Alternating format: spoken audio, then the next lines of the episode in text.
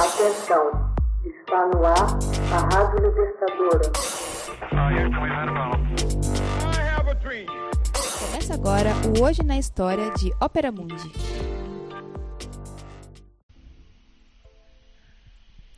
Alô?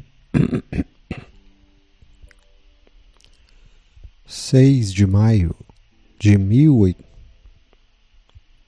6 de maio de 1859 morre na Alemanha Alexander von Humboldt. Friedrich Wilhelm Heinrich Alexander Feyer von Humboldt, melhor conhecido como Alexander von Humboldt, geógrafo, astrônomo, naturalista e explorador alemão, morre em Berlim em 6 de maio de 1859. Em 6 de maio de 1859. É considerado o pai da geografia moderna universal.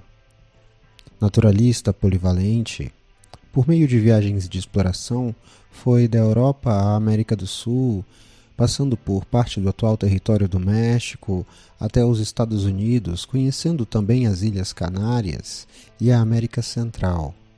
Especializou-se em diversas áreas da ciência como etnografia, antropologia, física, zoologia, ornitologia, climatologia, oceanografia, astronomia, geografia, mineralogia, botânica, vulcanologia e humanismo. Nascido em 14 de setembro de 1769, Rambaud recebeu excelente educação no castelo de Tegel e se formou intelectualmente em Berlim e Frankfurt. Apaixonado por botânica, geologia e mineralogia, após estudar nas escolas de Minas em Feinberg e trabalhar num departamento mineiro do governo prussiano, recebeu em 1799 permissão para embarcar rumo às colônias espanholas da América do Sul e Central. Acompanhado pelo botânico francês Aimé Bonpland, com quem já havia realizado uma viagem à Espanha, percorreu quase 10 mil quilômetros em três grandes etapas continentais. As duas primeiras na América do Sul, desde Caracas até as fontes do Orinoco, e desde Bogotá até Quito, pela região andina, e a terceira pelas colônias espanholas do México. Como resultado de seu esforço, conseguiu coligir quantidades imensas de dados sobre clima, flora e fauna, bem como determinar longitudes e latitudes, medidas do campo magnético terrestre e completas estatísticas das condições sociais e econômicas que se davam nas colônias mexicanas.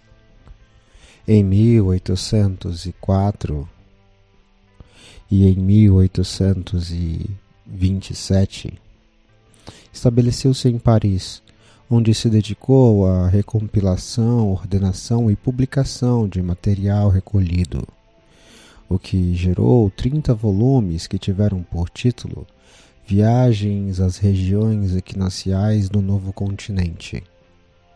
Dentre seus achados científicos, cabe citar o estudo das correntes oceânicas da costa oeste da América do Sul, que durante muito tempo levou o seu nome um novo sistema de representação climatológica em forma de isóboras e isotermas, além dos estudos comparativos entre condições climáticas e ecológicas, e, sobretudo, suas conclusões sobre o vulcanismo e sua relação com a evolução da crosta terrestre. Em 1827, regressou a Berlim onde desempenhou um destacado papel na recuperação da comunidade acadêmica e científica alemã, tão maltratada depois de décadas de conflito bélico. Foi nomeado assessor do rei e se converteu num dos principais conselheiros, pelo que realizou numerosas missões diplomáticas. Em 1829, a pedido do czar Nicolau I, efetuou uma viagem pela Rússia asiática. Durante Os seus últimos 25 anos de vida se concentrou principalmente na redação de Cosmos, monumental visão global da estrutura do universo, da qual em vida viu publicados apenas quatro volumes. Na obra, cujo objetivo era comunicar a excitação intelectual e a necessidade prática da investigação científica, descreve em cinco volumes todos os conhecimentos da época sobre os fenômenos terrestres e celestes. Humboldt é considerado como um dos últimos grandes ilustrados, com uma vasta cultura enciclopédica, cuja obra abarcava campos tão díspares como os das ciências naturais, a geografia, a geologia e a física. Apesar de sua ampla influência no mundo, a figura e a obra de Humboldt são relativamente pouco conhecidas na Alemanha. Para contornar essa situação, foram tomadas algumas medidas. A mais ambiciosa delas, construir o Humboldt Forum, um centro cultural em Berlim. Por outra parte, a iniciativa do escritor alemão Hans Exenberg, pretendeu recuperar a figura de Humboldt como exemplo para seus concidadãos. Por isso, publicou várias de suas obras.